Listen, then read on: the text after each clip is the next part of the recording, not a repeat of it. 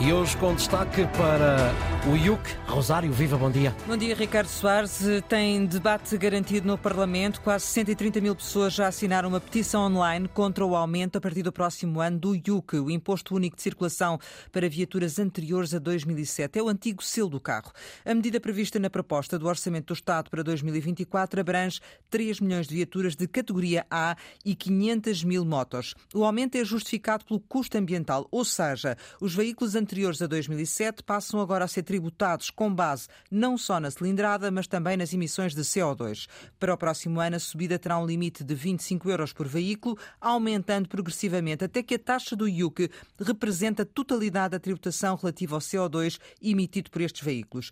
Com esta decisão, o Estado arrecada mais 84 milhões de euros, ou seja, mais do que aquilo que representa o corte nas portagens do interior e do Algarve, que será de 72 milhões. Entre outros argumentos, a petição lembra que quem tem viaturas anteriores a 2007 é quem é economicamente mais vulnerável. Raquel Varela, Manuel Falcão, muito bom dia.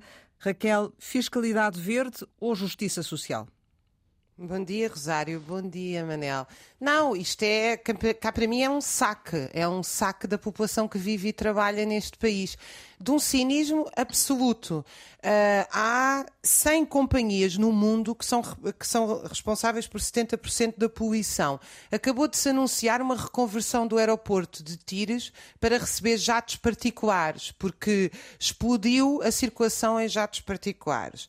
Não há nenhuma medida consistente face a grandes fábricas em Portugal, como a Auto Europa, que elaboram de noite. Eu recordo que a taxa de risco de cancro dos trabalhadores que trabalham em, em regime de trabalho noturno, isto são estudos mundiais eh, em todo o lado, são idênticos, uh, aumenta 35%.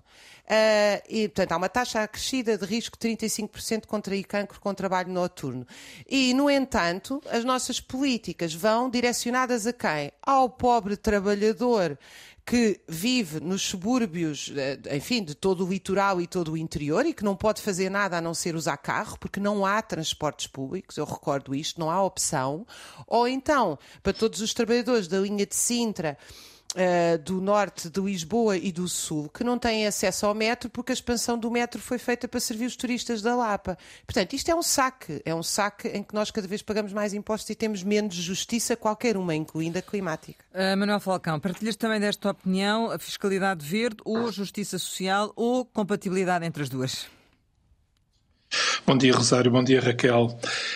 Esta medida específica do aumento do IUC, do aumento progressivo do IUC, é um daqueles casos de magia uh, da proposta de Orçamento de Estado.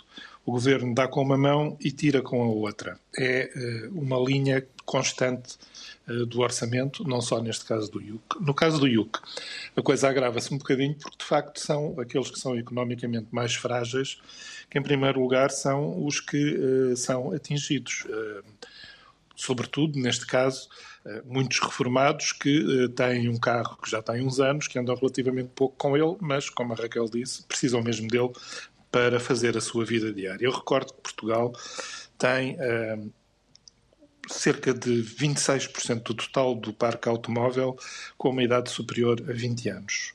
Que, que a nossa média do parque automóvel é de 15 anos, quando a média europeia é de 12 anos.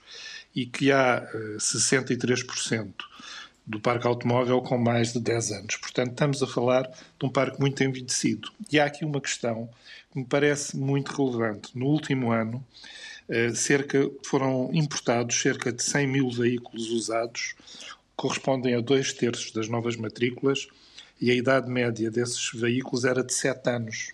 Portanto, nós estamos progressivamente a aumentar a idade do parque automóvel. Eu sou muito sensível às questões eh, do ambiente. Não tenho a certeza que esta seja a melhor forma de tentar resolver a situação eh, e, sobretudo, suponho que não terá havido estudos suficientes sobre o impacto real e económico que esta medida tem nas pessoas. Sendo que, eh, para além de vocês fizeram aqui referência às pessoas mais vulneráveis, mas podemos incluir também na, nesta medida as frotas de algumas empresas e também os comerciantes que se dedicam à venda deste, destes automóveis. Uh, Raquel, uh, haveria aqui alguma forma de tentar, de certo modo, compensar esta, esta alteração? Porque, por exemplo, a medida de, de abate de, de veículos acabaria, acaba por não compensar, mas podia-se ter estudado outras fórmulas? Não, eu acho que o que se tem que estudar é outras formas uh, de relação sustentável entre o campo e a cidade.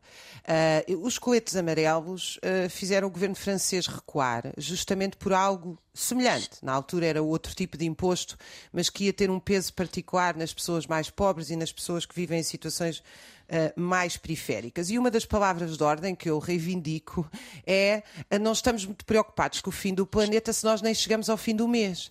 Quer dizer, é, evidentemente que nós temos que pensar socialmente, mas também eu acho, porque eu tenho uma grande preocupação com a relação sustentável ecológica, não sou catastrofista climática, acho que isto tudo tem que ser eh, muito mais debatido do que é. Mas nós agora vamos. A, vai, o governo português permitiu o abate de sobreiros para pôr uma, uma central supostamente verde.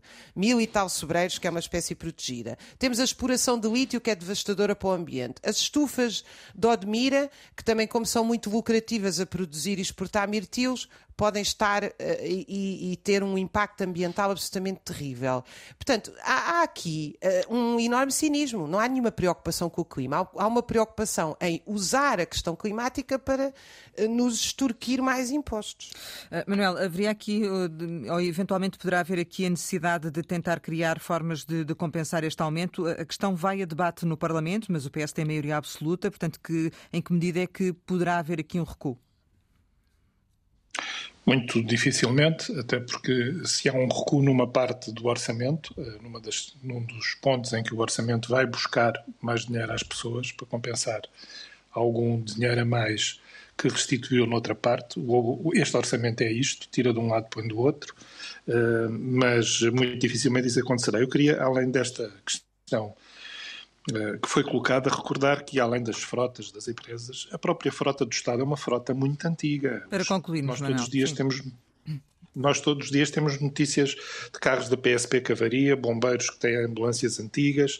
Uh, tudo isto pesa muito na, nesta questão. E como a Raquel disse, só para concluir, o lítio, a extração do lítio, que é uma matéria-prima fundamental para as baterias dos carros elétricos, é muito poluidora. Está por se avaliar o que é que é o efeito de poluição e ambiental dos veículos elétricos. Essa eh, essa questão não está ainda finalizada. E certamente voltaremos a este tema porque ele está sempre presente no nosso dia a dia. Manuel Falcão, Raquel Varela, muito obrigada pela vossa participação na Virtude do Meio.